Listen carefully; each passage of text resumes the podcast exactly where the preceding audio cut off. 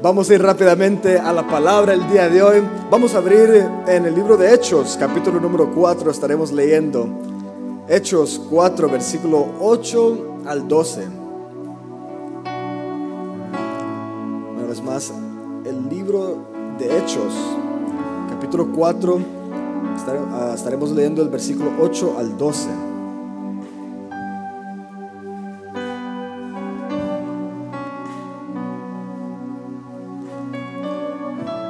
Dice la palabra del Señor de la manera siguiente. Hechos 4, versículo 8 al 12. Entonces Pedro, lleno del Espíritu Santo, una vez más, entonces Pedro, lleno del Espíritu Santo, les dijo, gobernantes del pueblo y ancianos de Israel, puesto que hoy se nos interroga acerca del beneficio hecho a un hombre enfermo, de qué manera éste haya sido sanado sea notorio a todos vosotros y a todo el pueblo de Israel que en el nombre de Cristo Jesús de Nazaret, a quien vosotros crucificasteis y a quien Dios resucitó de los muertos, por él este hombre está en vuestra presencia sano. Este Jesús es la piedra reprobada por vosotros los edificadores, la cual ha venido a ser cabeza del ángulo, y ninguno y en ningún otro hay salvación porque no hay otro nombre bajo el cielo dado a los hombres en que podamos ser salvos. Aleluya. Gloria a Dios. Vamos a orar, darle gracias al Señor. Cerremos nuestros ojos, digamos, amantísimo Padre que estás en los cielos, Señor, te damos gracias. Tú el día de hoy, Señor, nos estás convocando para que algo nuevo tú quieres cambiar en nosotros. Algo diferente, Señor, tú quieres poner sobre nosotros hay una perspectiva nueva a la cual quizás antes no habíamos visto. Padre, ven ahora y levántanos, llénanos, Señor Santo, con tu Santo Espíritu y que podamos estar todos unidos en lo que va a ser este desafío. Gracias, Señor Santo, por tu palabra, por las alabanzas y por todo lo que nosotros estaremos haciendo, Señor, y oyendo el día de hoy. Gracias, Padre, en el nombre de Cristo Jesús. Amén y amén. Aleluya. Tenga la bondad de sentarse. Miren, el tema que yo le he titulado es descalificado, descalificado. Y yo he usado el internet por muchos, muchos años ya, igual como muchos, y pues ahí en Facebook, TikTok, en Instagram, nosotros vemos videos y un, estilo de video que siempre me gusta ver, no sé por qué paso a veces horas mirando este estilo de video, es el cuando vemos a una persona que es bueno en la arte, bueno en hacer tal cosa, y agarra una, una herramienta, puede ser una hacha, un machete, ah, pues cualquier cosa que esté casi como oxidado, y luego lo agarran esa cosa y lo comienzan a limpiar y luego pasan por el procedimiento, cómo le echan el spray, cómo lo cambian, cómo lo van renovando y luego el producto final es algo de que hasta usted pagaría mucho dinero para agarrar eso. A mí me encantan esos tipos de videos y, las personas que hacen eso digamos, deben de ser buenos en su arte, pero ¿sabían ustedes que a Dios también le gusta hacer eso? A Dios le encanta agarrar las cosas que son malos, que el mundo pudiera mirarlo como que es algo oxidado, algo que tenga polvo, algo que se mira todo sucio y hacerlo bonito para que los demás pudieran decir, wow, esto sí vale la pena. Digamos, para las hermanas de que encontraron su esposo aquí en la iglesia, saben de que cuando ese hombre vino a la iglesia no se miraba tan bonito. Digamos, quizás tenía sus mañas, quizás era un poquito, digamos, grosero, pero Dios viene, agarra cosas que se miran feas y hace algo bonito hace diamantes de lo más vil, agarra cosas grandes de algo de que quizás uno pudiera descartar. Digamos, nosotros podemos decir que esas cosas son descalificadas. El ser descalificado, pues a muchos de nosotros, por ser latinos, somos descalificados. ¿Sabe usted eso? Al llegar a este país, usted pues no tiene los papeles para poder trabajar un trabajo normal. Usted va a Target y usted pone su aplicación, vende que no hay seguro social o permiso de trabajo, usted es qué? Descalificado. Y buscan a alguien más. Y usted pues también puede mirar eso también en las escuelas. ¿Sabe de que el día de hoy está cumpliendo 10 años DACA? DACA, pues es uno de los programas de que ayudó a los estudiantes a agarrar permisos de trabajo, seguros sociales y poder tener por lo menos una carrera para trabajo bien. Pero la cosa es de que eso no ha ayudado a muchos. Aproximadamente hay como entre 11 millones de estudiantes latinos, pero solo hay como 3 millones de personas de que recibieron eso. So, un buen porcentaje de ellos siguen qué? Descalificados. Y luego también podemos mirar cosas como el TPS y el TPS pues vino a ayudarle a personas igualmente poder recibir muchos beneficios, pero hay un mucho porcentaje de personas de que no tienen eso. Y desde un solo la sociedad te puede mirar a ti por tu trabajo, por lo que tú haces y puede descalificarte sin conocerte bien. A mí me pueden hacerlo, a usted lo pueden hacer igualmente. A las mujeres, las mujeres de que son líderes, por ejemplo, en célula, saben de que aquí, pues eh, quizás en un entonces lo hemos pasado, de que hemos encontrado de que alguien diga algo, por ejemplo, no es que a una mujer yo no sigo, o que alguien pudiera decir, no es que yo, yo solo escucho a un hombre, y quizás más de alguna hermana que pueda ser líder ha pasado por ese sentimiento. Yo lo pasé al ser joven. Y cuando yo tenía que darle consejería a personas de que pues estaban casados, que me decían, no pues, tú tienes 16 años, ¿qué vas a saber tú de ser casado? ¿Qué es este chamaco me va a decir de mi matrimonio? Así me, así me lo decían, me descalificaban de un solo. Y muchos hemos experimentado eso en una área o en otra. Pero miren algo, algo de que me ha encantado es de, acerca de la vida de Pedro. Y como Pedro, desde el momento que lo conocimos, él ya era descalificado. Y vamos a saber por qué, porque la predica de hoy es un estudio sobre la vida de Pedro. Pedro, nosotros lo conocemos como mucho. La porción que leímos el día de hoy es uno de sus mejores triunfos, donde él pudo pararse enfrente de un congreso de sacerdotes y él pudo decir de que aquí domina Cristo. Él pudo pararse firme. Pero la cosa es de que Pedro nunca fue así. Muchas veces nosotros encontramos los errores de Pedro pueden ser expuestos más que sus victorias. Usted conoce los errores de Pedro, la vez cuando él estaba queriendo caminar sobre las aguas y comenzó a hundirse. Usted conoce los momentos de cuando él quiso parar a Cristo de no hacer pues con la crucifixión y él, ¿qué le dijo Cristo? Ponte detrás, Satanás. Imagínense, nosotros conocemos esas historias, pero también nosotros deberemos entender desde un principio, Pedro ya era descalificado. Miren, cuando comenzamos y la primera vez que oímos de Pedro, nosotros podemos saber esto, de que cuando pues Cristo lo llama, él estaba pescando porque su trabajo laboral era de ser pescador. Y cuando en la sociedad, en ese entonces en Israel, cuando uno tenía 10 años, tenía que ya entender todo lo que era la Torah. Y si uno no conocía la Torah para los 10 años, entonces tenía que ir, pues terminar su educación más básica y luego ir a aprender el trabajo que sus padres hacían. So, es decir, como Cristo, el padre de él, que era ah, José, él era carpintero. So, ¿Qué era Cristo? Era carpintero. Jesús era un carpintero. Pedro, en el caso de él, el papá de él era un pescador y él tuvo que ir a hacer lo que el papá hacía, que era ser pescador. Y cuando uno mira a los roles y los trabajos, el ser pescador es una de las cosas más bajas. Es como si alguien pudiera mirarte a ti y decir, no, pues trabajas en construcción, o no, y pues, digamos, que son trabajos de que, digamos, son muy, muy duros, pero muchas personas pudieran descalificar a uno por en su área de trabajo. No, tú trabajas en McDonald's, no hombre, yo ya sé que tú no, no, no tienes nada en el bolsillo.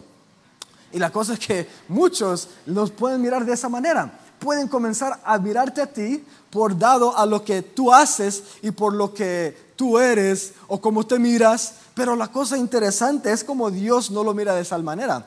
Dios, Cristo pues estaba caminando y dice que pues él ya conocía al hermano menor de Pedro y luego él lo introdujo a lo que es a, Pedro mismo, en ese entonces conocido como Simón. Y él va y le llama y le da un llamamiento sobre él. Él hace tal lo que hablaba en estos videos. Él agarra a un pescador y le dice, tú ahora vas a ser pescador de hombres y lo agarra y lo comienza a decir y, digamos, y motivarlo. Y por tres años lo tenía con él. Pero la cosa, mire este, desde que cuando él comenzó de ser descalificado desde ese momento, pues Cristo lo, levantó, pero, pero, digamos, en una cierta parte, Pablo, eh, pues él se, se alejaba de eso se alejaba de eso, quizás él quería sentirse como más, por eso él andaba con Jesús, porque sentía una autoridad. No sé si ustedes saben eso, a las personas que le gustan andar con los jefes, pues esas personas que tienen la autoridad, ellos pues siempre tienen a alguien a la par, ¿verdad? Alguien que quiere sentirse como más, que quiere que, no, porque yo estoy a la par y yo te dije algo, tú me vas a obedecer. así hay personas. Y nosotros podemos ver de que Pedro siempre estaba con Jesús. Y él quería recibir de lo que era todos los beneficios de él. Y ahora nosotros pudiéramos sentirnos de tal manera de que pues por no nacer aquí nosotros somos descalificados. Pues por lo que yo no tengo, yo no soy más que eso. Pero aquí, cuando viene el llamamiento de Pedro, a un cierto punto, él comienza a tener un cambio. Nosotros podemos ver de que, aunque él no era muy inteligente, él sí hablaba del corazón, a veces hasta llegar a ser muy articulado, en cuando él decía cosas como, Señor, yo no me iré porque a quién más, porque solo tú tienes palabras de vida eterna. Él dijo eso. Eso vino de parte de Pedro, digamos, y eso vino de alguien que necesitaba su fin propio. So, luego, miren, la decepción de que luego vino sobre este hombre, pues puede también venir con cada uno de nosotros. Y pues yo estaba estudiando acerca de, de, de, preparación de este tema, en cómo el Señor me lo iba a revelar. Yo estaba estudiando cuando Pedro negó a Cristo tres veces. Y mi tema iba a ser de eso. Pero luego comencé a pensarlo, pero ¿por qué él negó a Cristo? ¿Por qué él tuvo que pasar por ese momento? Digamos, yo si estuviera, y uno dice esto, ¿eh? y si yo estuviera en esta circunstancia, yo no lo haría. Señor, yo muero contigo. Y uno dice eso, digamos, pero sin reconocer la circunstancia de que él se enfrentaba en ese momento. ¿Sabían ustedes de que después de que ah, arrestan a Jesús, en el monte, va y eh, Pedro intenta de meterse con el grupo. Y este grupo no quería a Cristo, no quería nada de su mensaje y ellos querían solo matarlo. Y ahí está Pedro, digamos, en un lugar donde están como anticristianos. Es como ir en un lugar y meterse con puro ateos. Y ahí es donde se encontraba Pedro. Y luego viene una niña, una niña, y se le acerca y le dice, ah, pues que no eres tú el que andaba con él. No, dice, yo no yo no.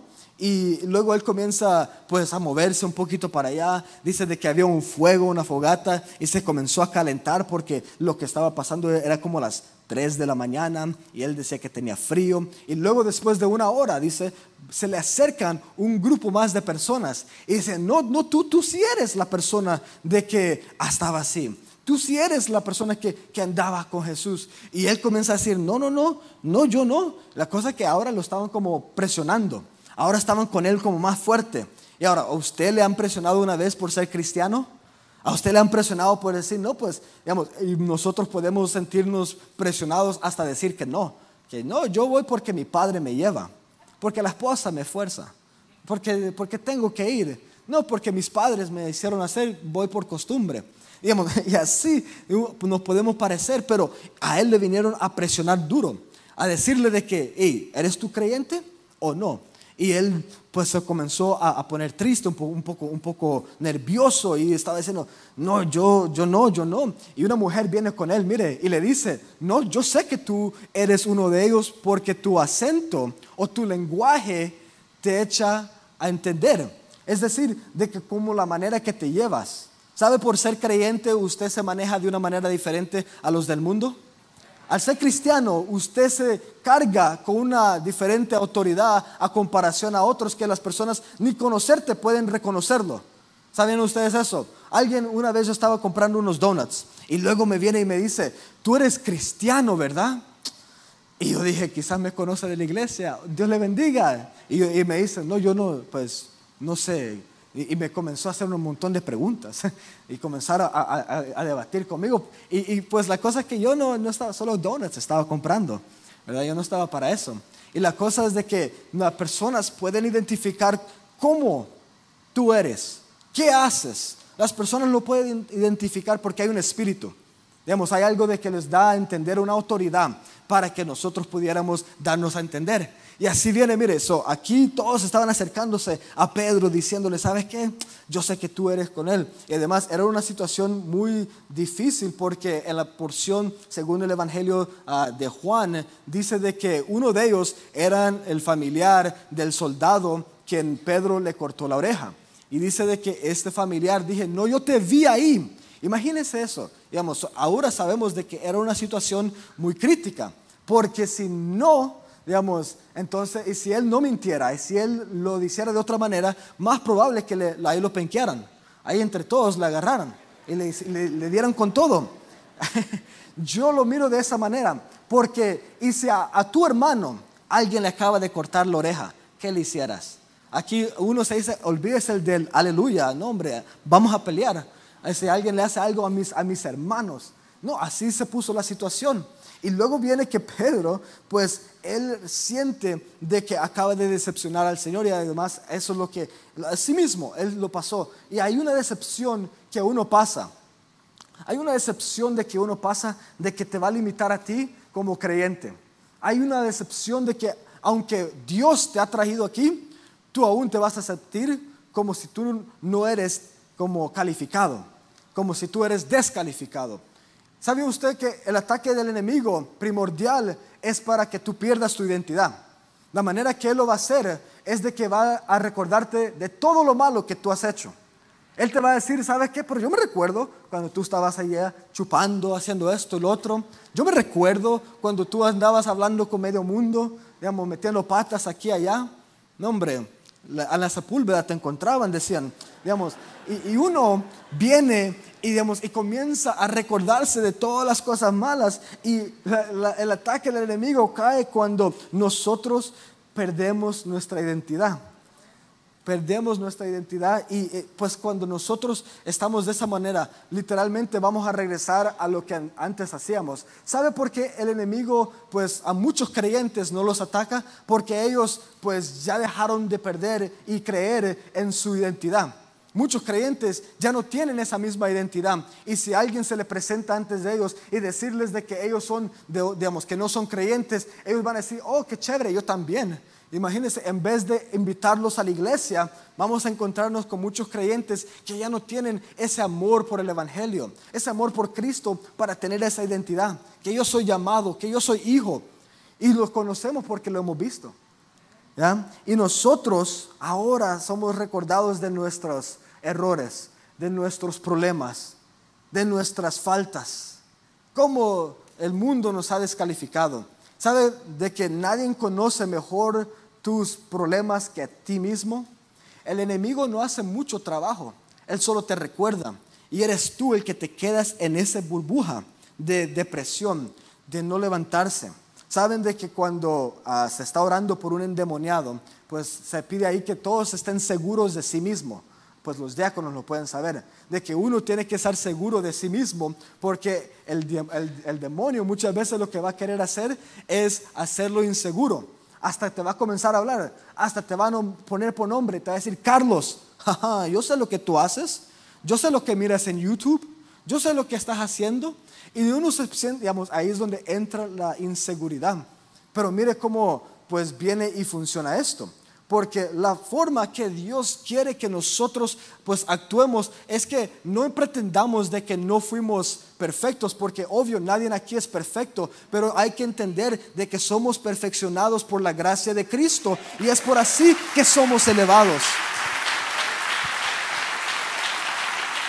So miren, ¿cómo es que Dios quiere que tú reganes o pues ganes otra vez más tu pues tu identidad. Primeramente, uno tiene que aceptar lo que pasó. Uno tiene que aceptar su pasado. Sí, yo era eso.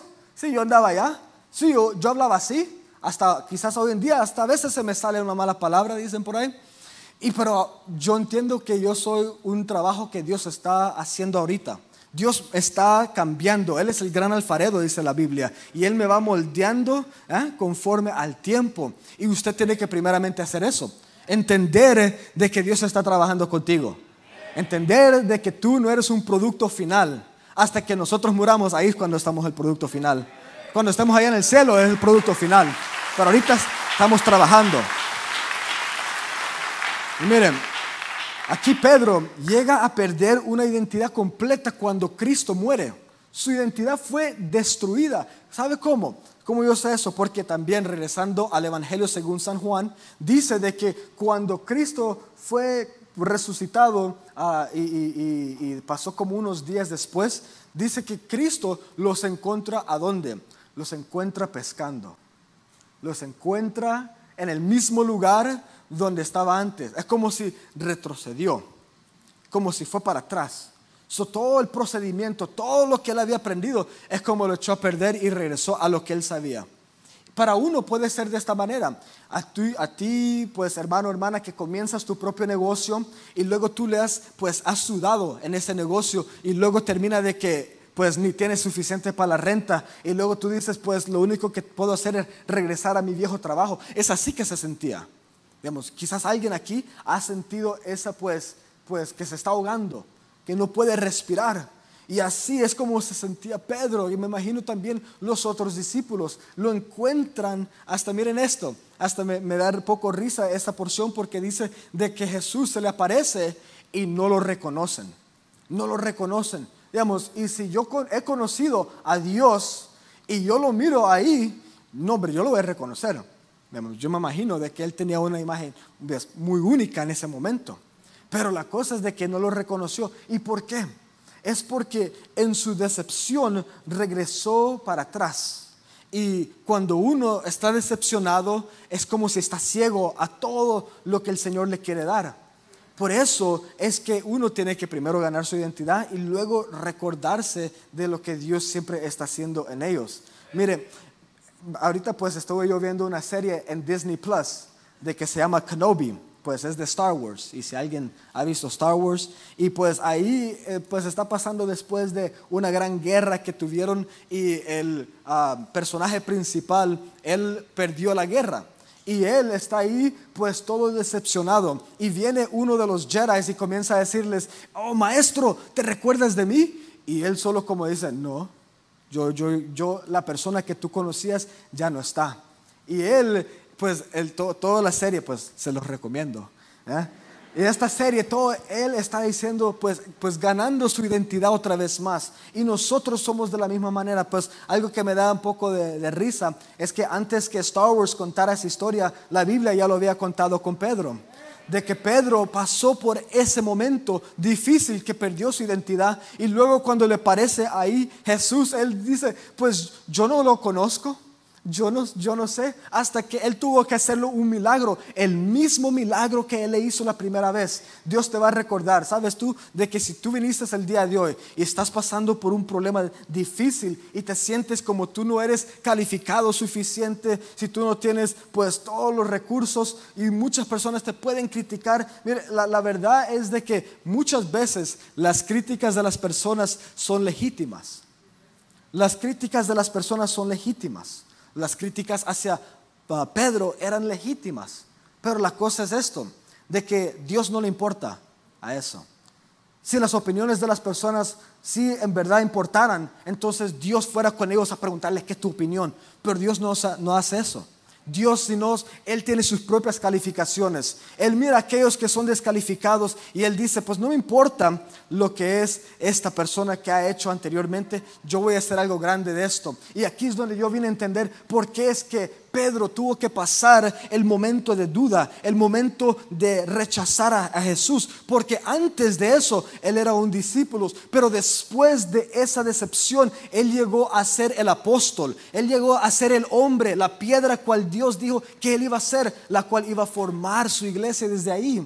Él llegó a hacer eso, pero mire esto, pero no solo fue porque Cristo se le reveló otra vez, nombre, nombre Ahí es donde regreso yo otra vez más a la porción. Y pues en ese capítulo número 4, ¿qué es lo que ha ocurrido? Dice de que ahí estaba pasando Pedro y Juan y vieron a una persona que no podía caminar y pues le pide por dinero y él dice pues, pues plata y oro no tengo, pero lo que tengo te lo doy. Y lo levantó y él pudo caminar y fue sanado. Pero la cosa es de que en este capítulo las personas que eran los sumos sacerdotes oyeron de ese milagro y fueron y arrestaron a Juan y a Pedro y los metieron en cárcel. Y luego lo que pasa es de que el grupo de ellos comenzó a estar alrededor. Estaba Anás, estaba Cifas, estaban los sumos sacerdotes, estaban los otros oficiales, digamos, todo alrededor. Y aquí estaba Juan y aquí estaba Pedro. Y ellos les comienzan a decir, ¿en qué nombre ustedes están haciendo esto? Y miren esto, y aquí es donde viene, donde se conecta todo, porque dice, entonces Pedro, lleno del Espíritu Santo, les dijo, y ahora no sé si lo captaron, dijo, entonces Pedro, lleno del Espíritu Santo, les dijo, imagínense, este es el mismo grupo de que hace 40 y algo días habían juzgado y crucificaron a Jesús. Eran los mismos que Jesús se paró enfrente de ellos y les dijo sus cosas. Era el mismo grupo. Y ahora, y ahora mientras Jesús estaba haciendo eso, ¿qué estaba haciendo Pedro? Estaba negándolo allá afuera con una niña.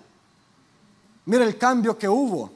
Mira el cambio de, que hubo entre 40 días, de que luego viene el mismo hombre y se para enfrente de las mismas personas que mataron a su maestro. Y él pudo decirle los siguientes, dijo, gobernantes del pueblo y ancianos de Israel, puesto que hoy se nos interroga acerca del beneficio hecho a un hombre enfermo, de qué manera éste haya sido sanado, sea notorio a todos vosotros y a todo el pueblo de Israel, que en el nombre de Jesucristo de Nazaret, a quien vosotros crucificasteis y a quien Dios resucitó de los muertos. Mire, toma mucho agallas para poder decir eso a un pueblo que te quiere pegar. Digamos, toma mucho, mucho coraje para poder decir eso. Además, toma mucho coraje decirle algo así a, sus, a las personas que trabajan con usted. Toma mucho hasta para un padre decírselo a su hijo o un hijo a un padre toma mucho, pero ¿qué es lo que hace la diferencia? Y aquí es donde viene la marca y la clave de que cambia alguien de ser descalificado a ser calificado y es el Espíritu Santo.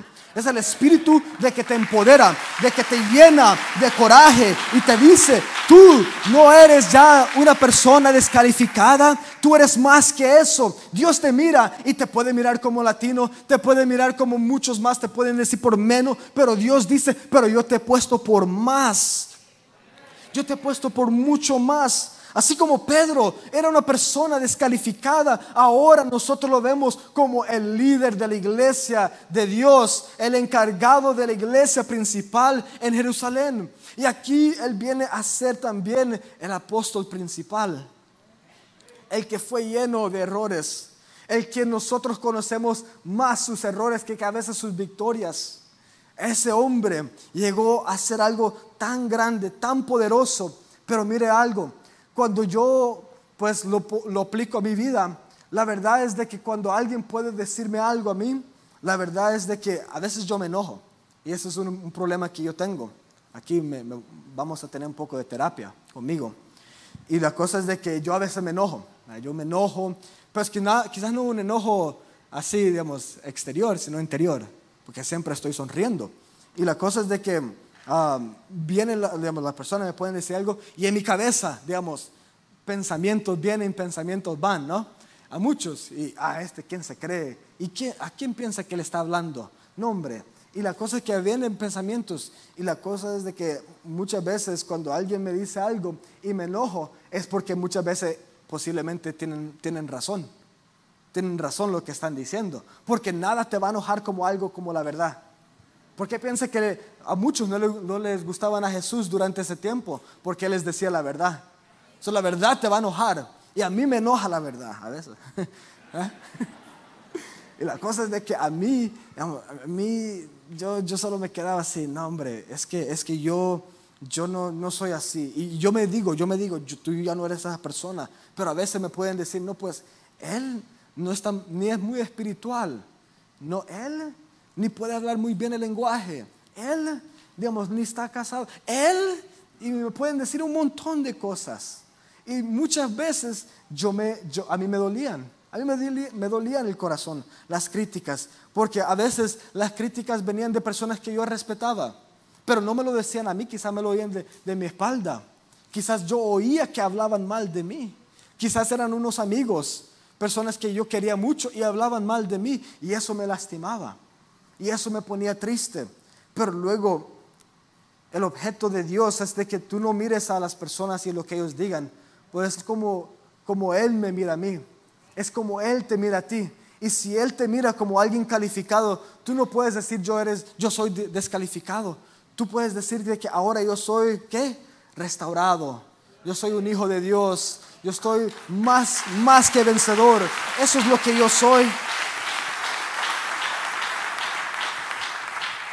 Mire, si un objeto que no se cuida por mucho tiempo llegará a su fin a, oxidarse otra vez, llegará a arruinarse y luego las personas van a tener que hacer qué?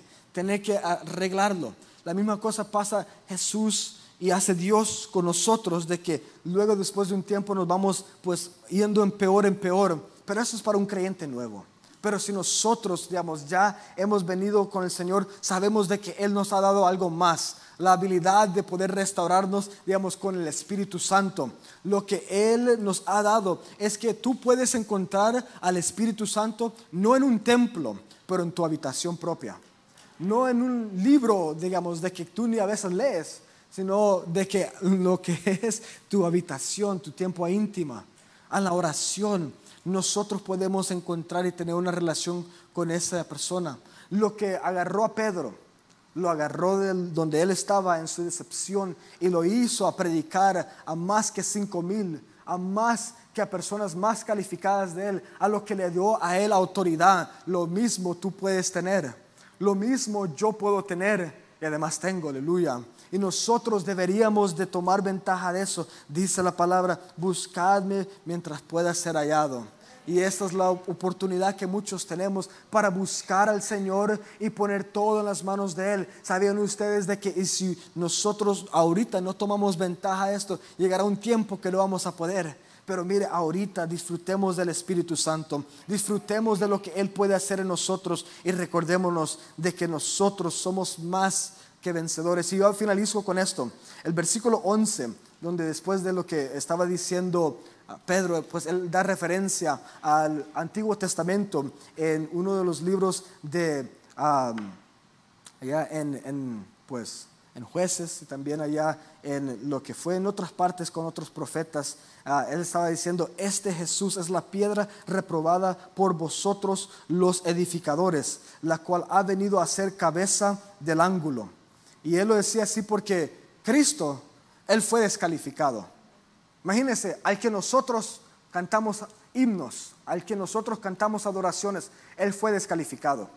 El, que nosotros oramos, Él fue descalificado por las personas, pero porque Él nunca se movió, Dios ahora lo ha exaltado y ahora nosotros venimos y le exaltamos a Él y termino con versículo número 12 y en ninguno otro hay salvación porque no hay otro nombre bajo el cielo dado a los hombres en que podamos ser salvos.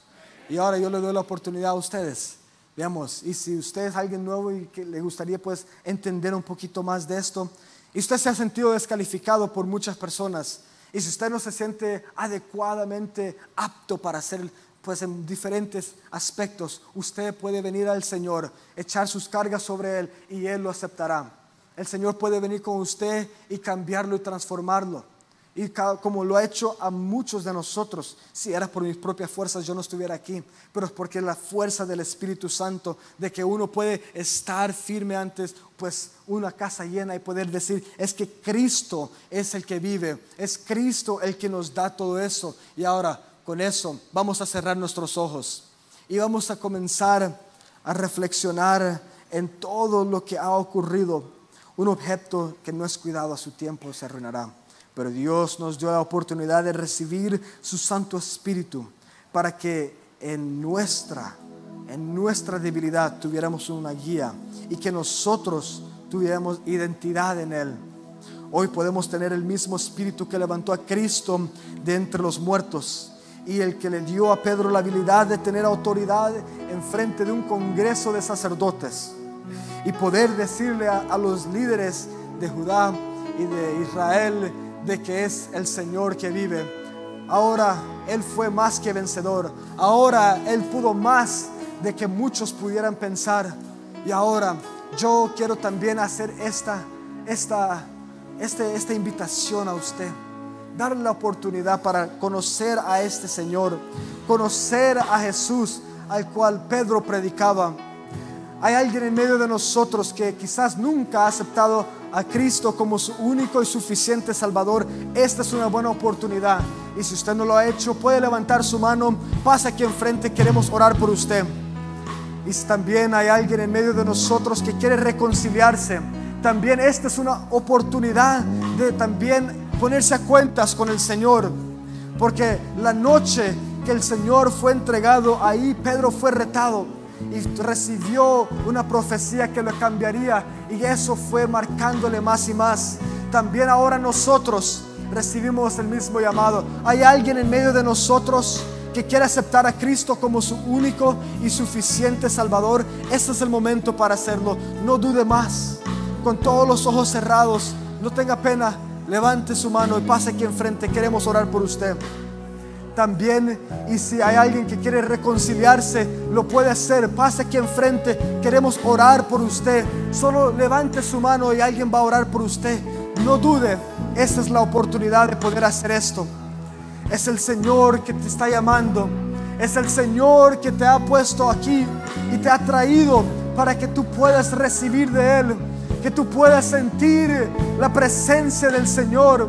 Nosotros estamos aquí para ser llenos de Él, para ser transformados. Hay alguien aquí que quiere recibir al Señor como su único y suficiente Salvador.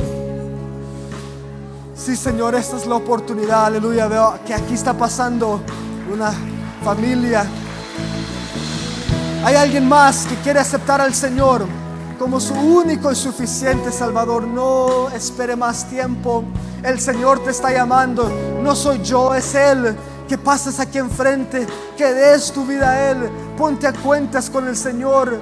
Así como Pedro, Él pudo levantarse por entre la ruina Así el Señor te quiere levantar a ti. Hay alguien también en medio de nosotros que quiere reconciliarse. Esa es su oportunidad.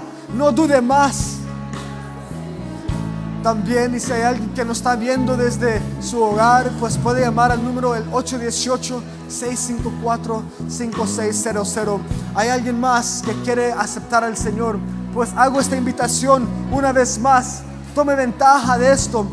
Y si usted quiere aceptar a Cristo, como su único y suficiente Salvador. Esta es su oportunidad para hacerlo. Y también, y si hay alguien en medio de nosotros que quiere reconciliarse, lo puede hacer. Dice el Señor, vengan a mí uno, otro, porque yo te recibiré. Sí, Señor, nosotros creemos en lo que tú haces. Creemos en cómo tú nos has dado este llamamiento, Señor Santo. Te glorificamos.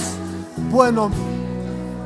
Si no lo hay, vamos a ponernos en pie y vamos a darle gracias al Señor por lo que es esta familia que acaba de pasar aquí enfrente, que se está pues poniendo a cuentas con el Señor y todos vamos a levantar nuestras manos, a adorarle al Señor en este momento.